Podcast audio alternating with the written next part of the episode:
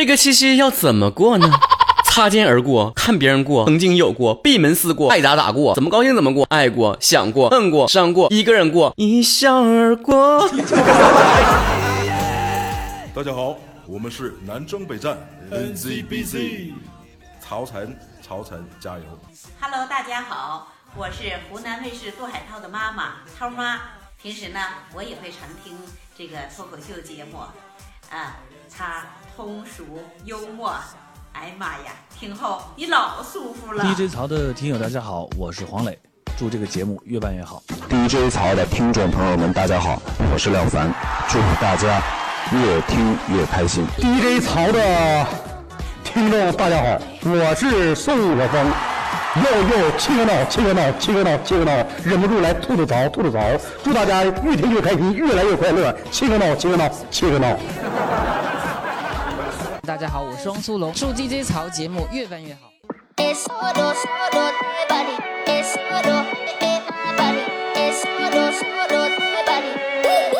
同学们，在今天这样一个日子里面，好看的皮囊都去约会了，而有趣的灵魂都像我一样在家里面宅着。说好的万中选一呢？又到了七夕这个日子里面了，啊、曹哥一个人过七夕的年份呢，我两个手的手指头马上就要数不过来了。行吧，行吧，希望你们每个人都拥有至高无上、纯洁的爱情，而我却拥有金钱和名利这些非常虚无的东西。我希望这个周五谁都不要把它叫做七夕节，都称之为黑色星期五，好吗？这个黑色星期五拒绝晒恩爱，保护单身狗大型公益活动，大家了解一下。单身狗的生活实在是太艰难了。我记得我以前吧，就经常喜欢一个人去这个饭店吃饭呢，或者是去咖啡店喝杯咖啡呀、看看书啊，哈，充实一下自己什么的。当你离身想上厕所的时候，再一回来，就会把所有的你的餐具全都收拾完，而且做了新的客人了。我的咖啡呢？我剩那大半杯咖啡都哪去了啊？后来我学尖了。我每次上厕所的时候吧，我都把这个我的书包啊什么的都留在那个座位上，以示啊这个地方是有人的。这个方法真好，下回再等我来的时候，连包都没了。我包呢？现在我终于学尖了，一个人去喝咖啡的时候，就把咖啡呢一开始就要那个外卖的包装，然后当我去上厕所的时候，就把这个咖啡随身带走。等回来的时候还有没有原座位，那就看缘分了。在这么一个重要的节日里面呢，我们的粉丝都不忘私信我，告诉我一条消息，说呀，这鹊桥属于违建，定于二零一八年八月十七日早拆除。织女的纺织厂呢涉嫌污染环境，织女已经被有关部门扣押。牛郎的牛棚没有土地使用证，已经被没收，今后再也没有七月七的见面了。我想，这样一个充满正能量的新闻必须得到广泛的传播才行呢。这让我这样一个每个月话费都只扣除那些基本的这个月租费，再也没有任何的电话费的这种单身狗来说，是多么的兴奋和开心呢？但是吧，我是觉得吧，就咱不能说见不得别人好，对吧？你自己单身就希望全世界都陪你单身呢，这种心态就不对。所以今天曹哥呢，特意在七夕节这一天送上特别的节目，就是一起来讨论一下，怎么来鉴定不靠谱的对象，不靠谱就赶紧分了吧。这个话题怎么说呢？好。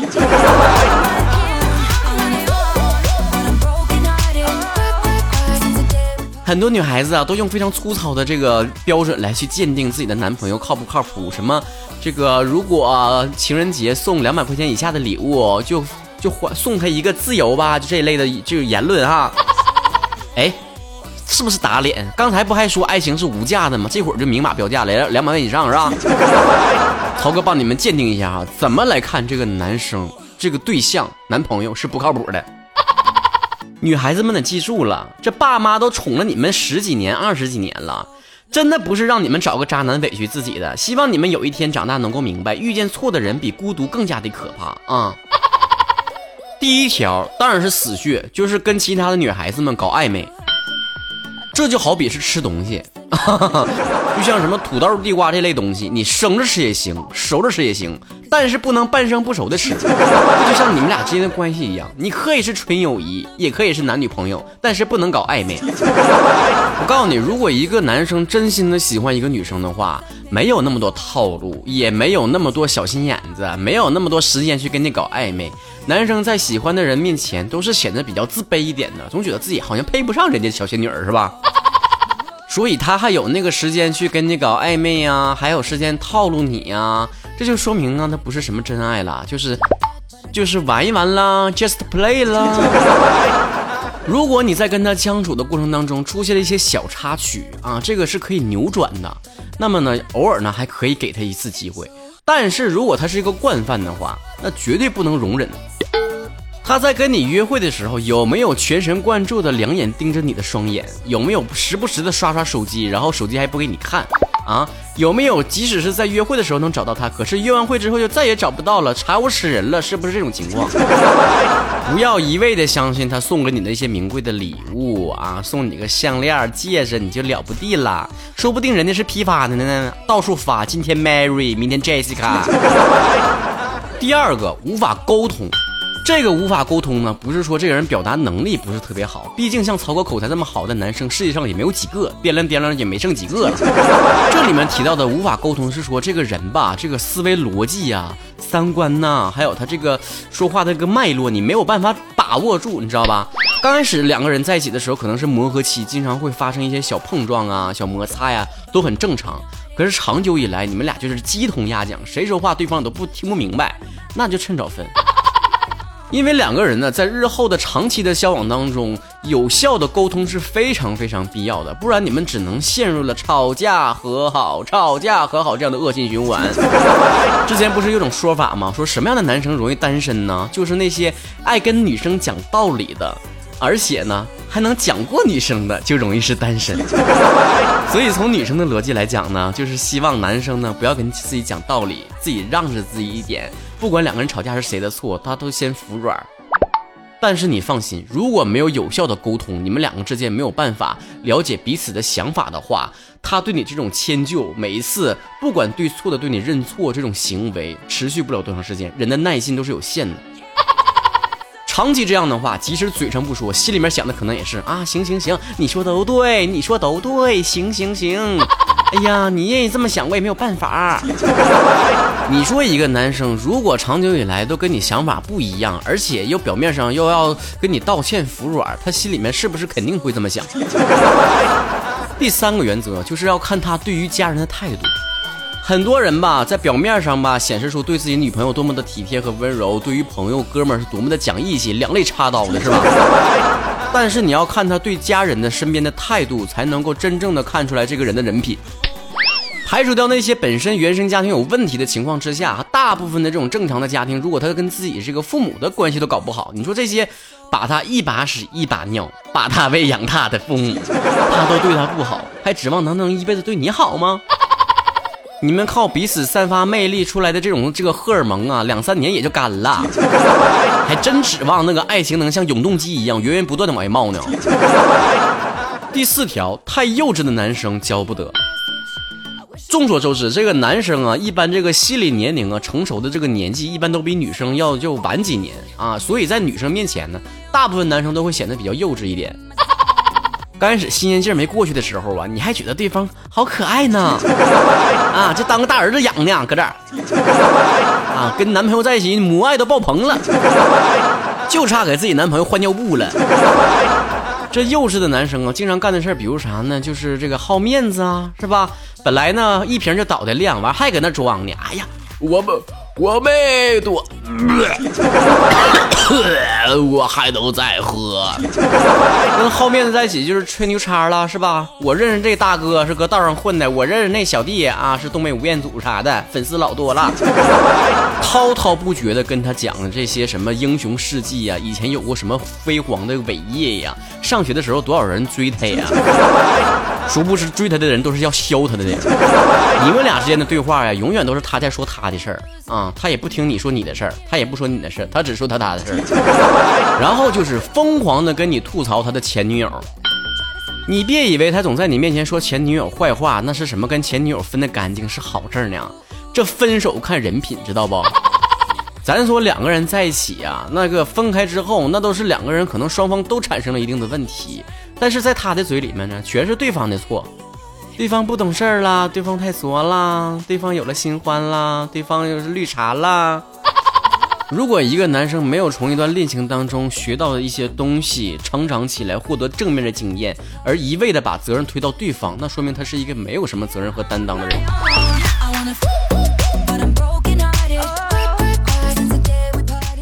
当然，这个世界是公平的，教了女生怎么鉴别自己男朋友不靠谱，那就要教教男生怎么来鉴别自己女朋友不靠谱了。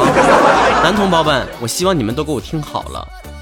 你们爸妈呀，都宠了你们十几年、二十几年了，真的不是让你们找一个渣女委屈自己的。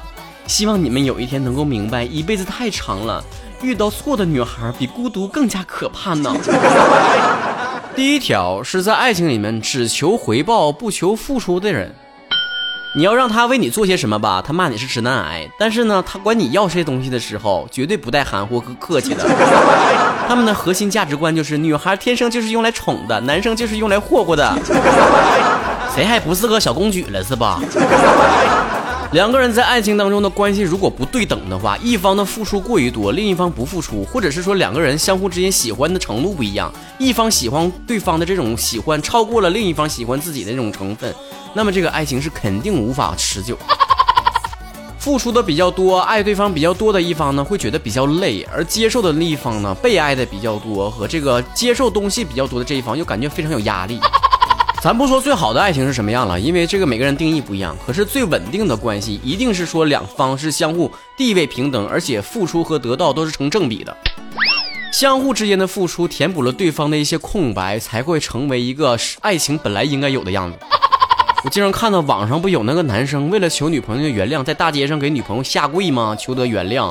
说实在的，我当时是没在现场，我是在现场，我肯定照着屁股卷一脚，踹个他狗吃屎。我就通过通过嘴儿，真让我赶上现场了，我也不敢踹他。这种偏执型的人型的那个男生，真的惹不得呀。他做出什么极端的事都是合理的。记住了，不管男生还是女生，都不能在这个爱情里面卑微到尘土里面，这样会迷失自己。即使有一天让我遇到林允儿，我都不会说跪下来跟他怎么样怎么样，我都只能说。行不行？在不在一起？处不处？给个通电话，咱不强求。活该我单身。第二类女生呢，就是一味的去追求这个物质享受。每个人生下来都有物欲，对吧？我也好吃懒做的，都是一样的。但是他的生活全部的追求都放在物质上，那么哥们儿，你放手吧。除非你家是开矿的，你根本没有办法彻底满足他，他就像一个无底洞一样吸干你，让你精尽人亡。啊，这个精是精力的精，不是别的精啊。真正懂得物质享受的人都知道，谁家钱都不是大风刮来的，想要去花每一分钱，都要付出自己的一份劳动。如果他真的把你当成一个免费的饭票的话，那么当你无法满足他的时候，他会毫不犹豫的离开你，并且在背后说你：“哎呦，这个人有多么没有出息，不上进。”哎，你还成渣男了。第三种就是作的女生，咱都说哈，两个人在一起没有不吵架的，小吵怡情，大吵伤身，强吵飞灰烟灭。你跟他在一起的唯一乐趣呢，就是每天都猜，哎，他为什么生气了？哎，这回我应该怎么把他哄开心呢？是买一个 YSL 啊，还是买个 Prada 呢？你跟他在一起的每一天呢，都在用生命去思考他的心思，他为什么又生气了？当你有一天把所有的思绪都给捋明白的时候，恭喜你，你已经成为他的男闺蜜和妇女之友了。做的另一个表现呢，就是他把分手吧、离婚吧这种话挂在嘴边，当成口头禅跟你吵。千万不要把这一类的威胁呀，当成考验你们感情啊和见证你们感情有多坚定的一种砝码和方式。你都不知道爱情有多脆弱呀。你都不知道下一秒钟对方说那行那分了吧，他说出话的时候有多痛快。我之前交往过一个女孩呢，她就是基本上每次吵架都会说分手吧，啊，然后每一次吵架的频率呢，大概是一天吵一次，也就是说我每天都会听到一遍分手吧。后来我记得我跟她这个闺蜜聊天的时候，那闺蜜也是我朋友，我还说呢，说一天天吓唬谁呀？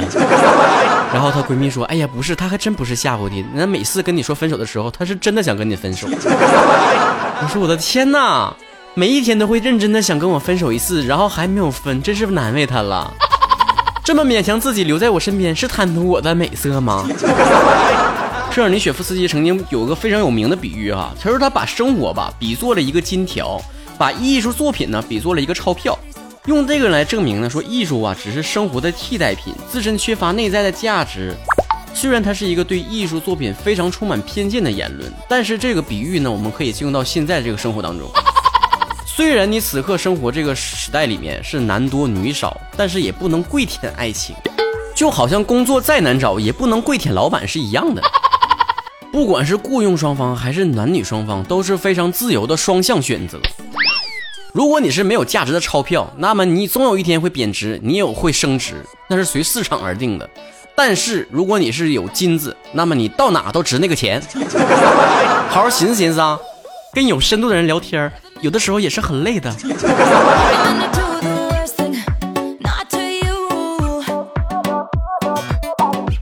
我们再次声明，这可不是充满恶意的一期节目哦。我们是希望帮助大家伙能够在爱情道路上走得更顺一些。如果呀，这两个人之间呢，差经常发生一些小摩擦的话，不要轻易的放弃，这也是一个原则。不要动不动说，那我大不了换一个人吧。你不要这么想，那个东西坏了呀，你要想着怎么去修，而不是怎么换。但是如果生活当中真的遇到了这种没有办法调和的和改进的这种原则性的错误，那么及时分手，那就是及时止损。这年头反而啊，这个渣男和渣女呀还好找到对象，你也奇了怪了。善于用套路的渣女们和这个男的渣男大猪蹄子们反而有市场，你说你上哪说理去？但我的曹子高们可千万不能跟这些人厮混在一起，青春宝贵啊，同学们，千万不要陷入了渣男渣女的泥沼里面。希望每一个人都能够谈一些高质量的恋爱，能够尽早找到那一个对的人。啊，七夕节快乐，尔晴除外。我也不知道他是谁，但是大家伙都在骂他。剩下我们这些单身狗们，就抱团取暖吧。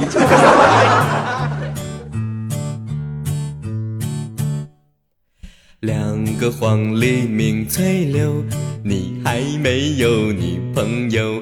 雌雄双兔傍地走，你还没有男朋友。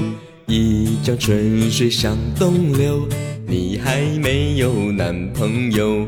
问君能有几多愁，你还没有女朋友。抽刀断水水更流，你还没有男朋友。